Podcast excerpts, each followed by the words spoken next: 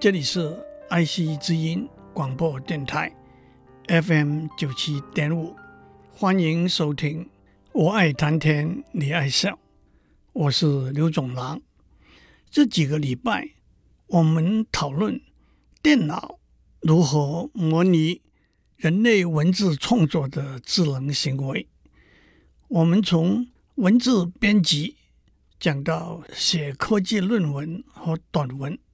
讲到写对联和诗词，整体来说，用电脑来做文字处理工作，包括编辑、创作和翻译，电脑必须遵循若干人类使用文字所遵循的规则。这包括文字的书写，英文是不可以拼错字，中文是不可以写白字。标点符号的使用，句子的长短，每一句或者一行字或者音节的数目和字的声调，平仄或者轻重，以致用字遣词，在对联里头相对的字应该是同类的字等等。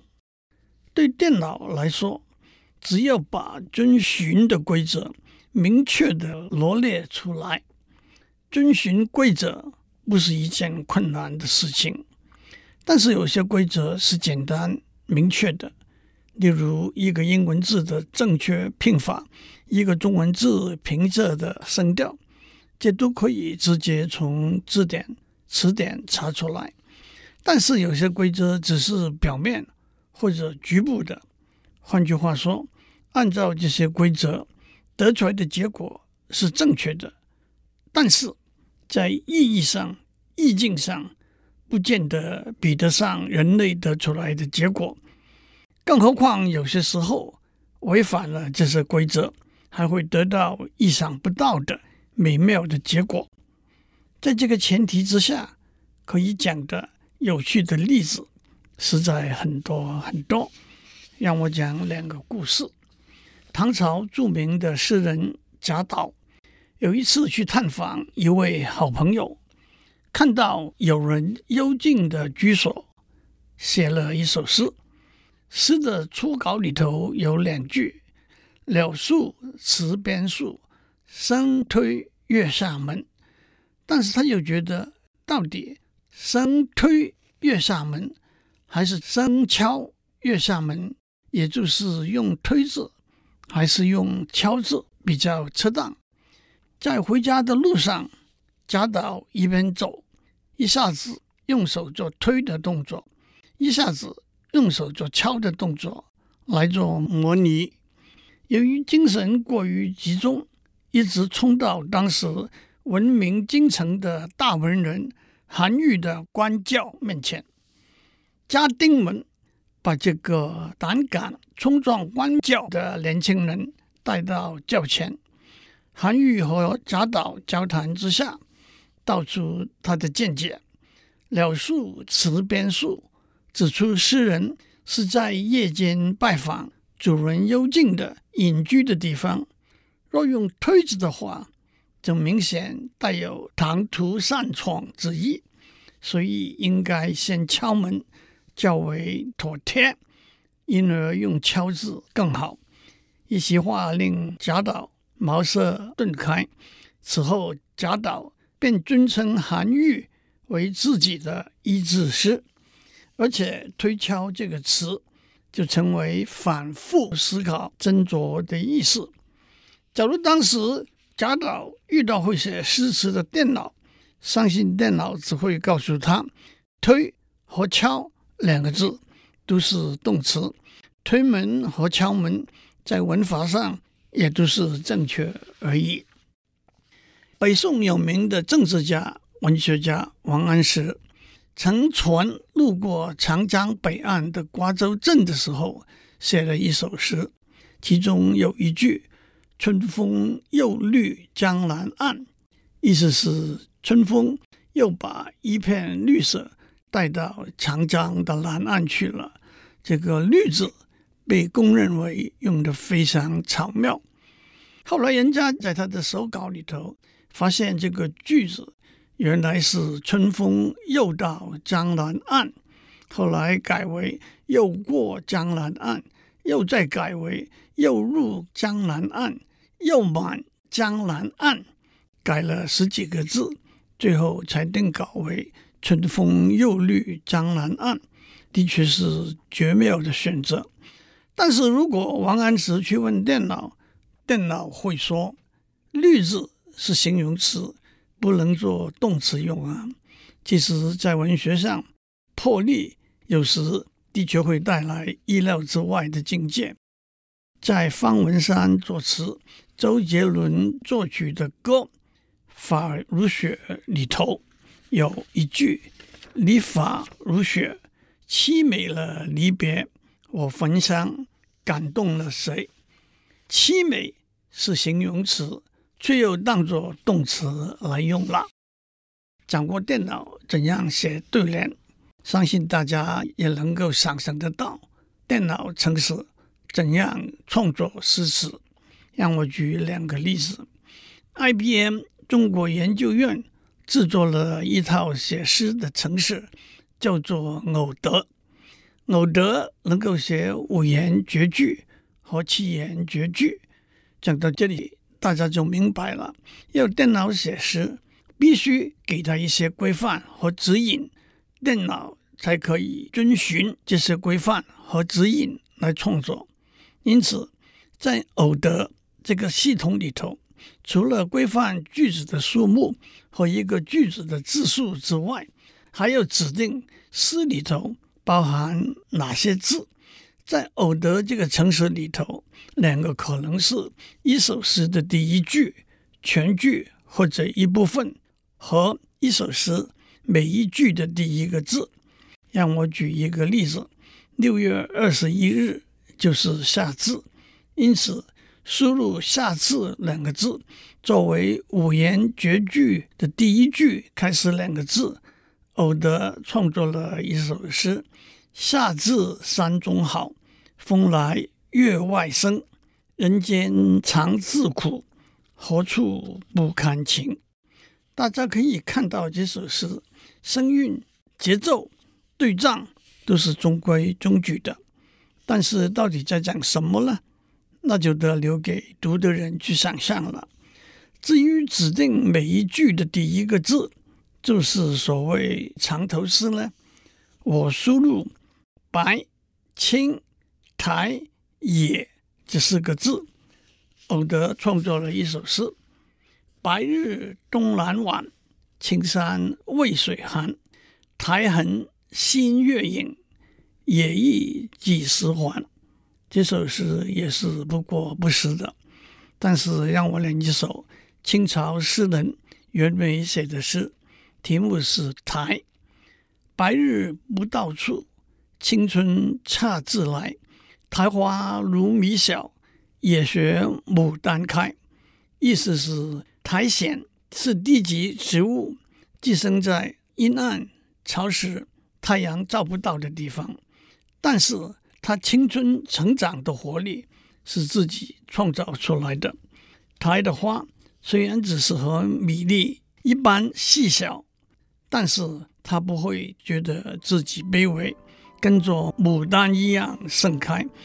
这种意境可不是今天的电脑系统能够体会出来的了。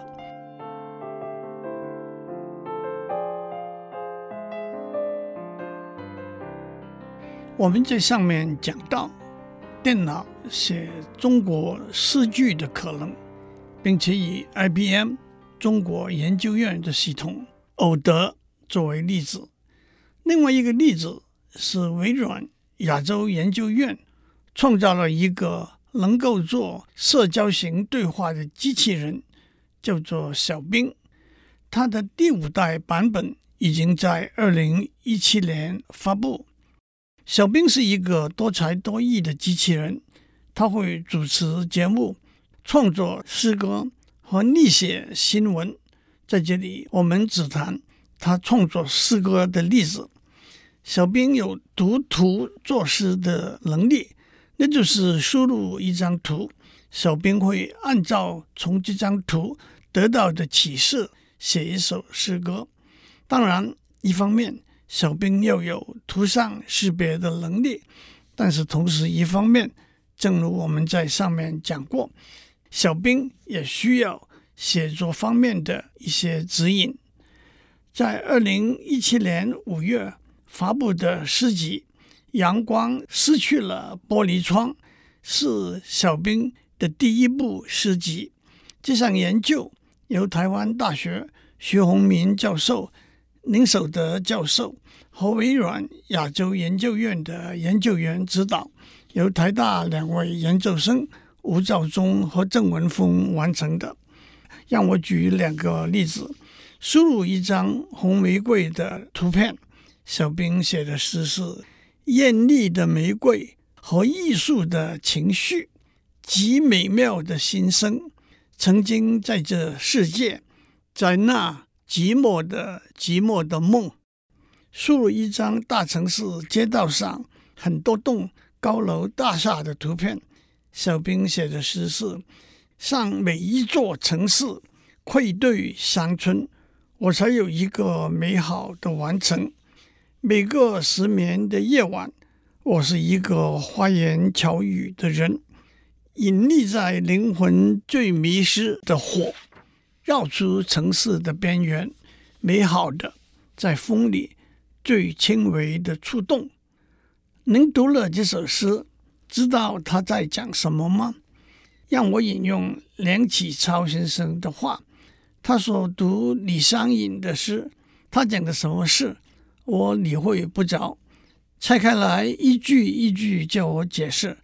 我连文意也解不出来，但是我觉得它很美，读起来会令我精神上有一种新鲜的愉快。也许我们也可以用同样的心情来读小兵的诗。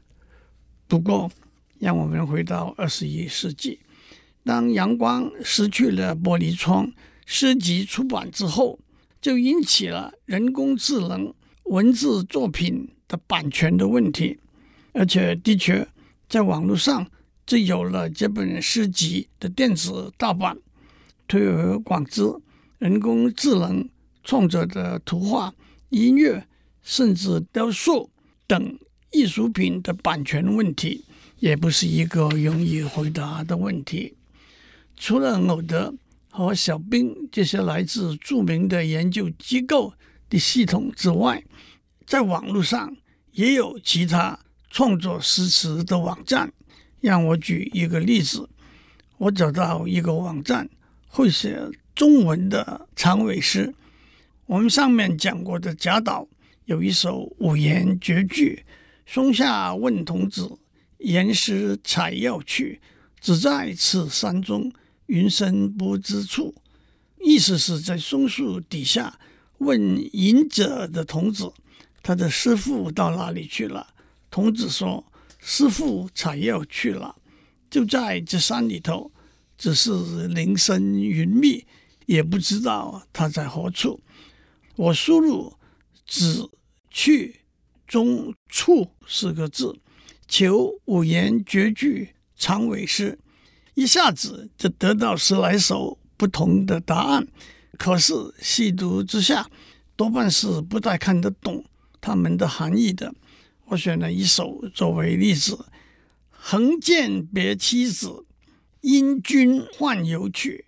死在寒瓦中，坠衣门前处。”横拿着剑和妻子告别，为了你，我出外奔走求官，在寒冷的破瓦颓垣中，我深深怀念的是我的家门。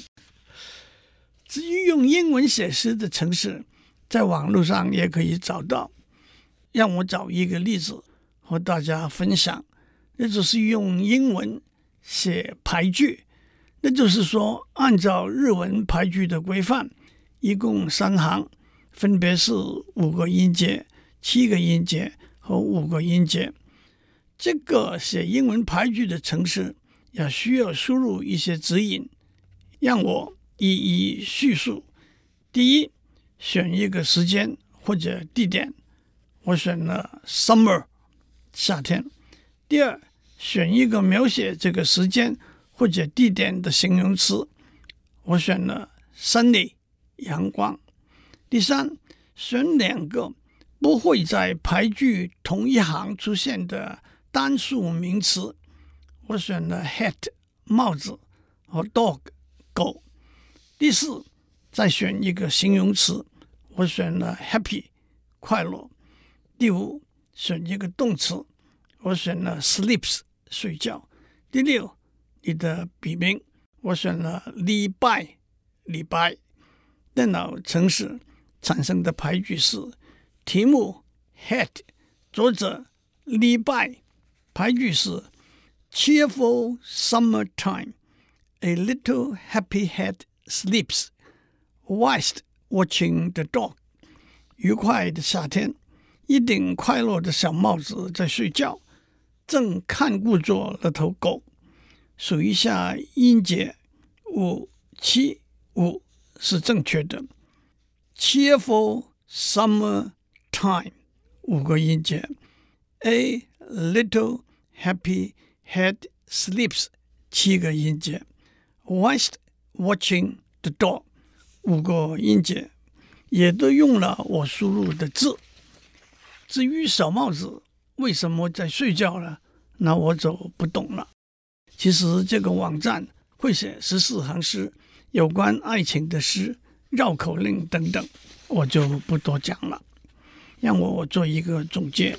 这两个礼拜我们讲电脑怎样写对联，中文的诗。英文的排句一路讲来，我们看到第一，遵循格律的规范对电脑不是问题，但是也会难免只能够遵循格律，无法注入含义、情感等因素。第二，在文字上，电脑往往需要若干的指引，例如对联的上联、诗里头的一个句子。或者每个句子开头的字、排句里头用的字等等，电脑会按照这些指示来创作。第三，电脑会使用字典、词库来做帮助。第四，比较先进的系统会经由训练来模拟人手写的诗。例如，IBM 研究院的偶德会从输入的二十三万首。唐宋时代的诗，模拟当时甚至某些特定的诗人的风格。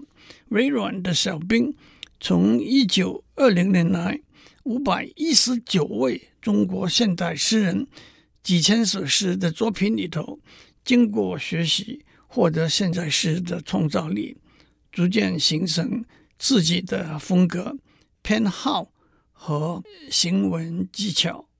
也许。用电脑来创作诗词，正如摩西说：“Our journey is just beginning。”老子在《道德经》里头也说过：“千里之行，始于足下。”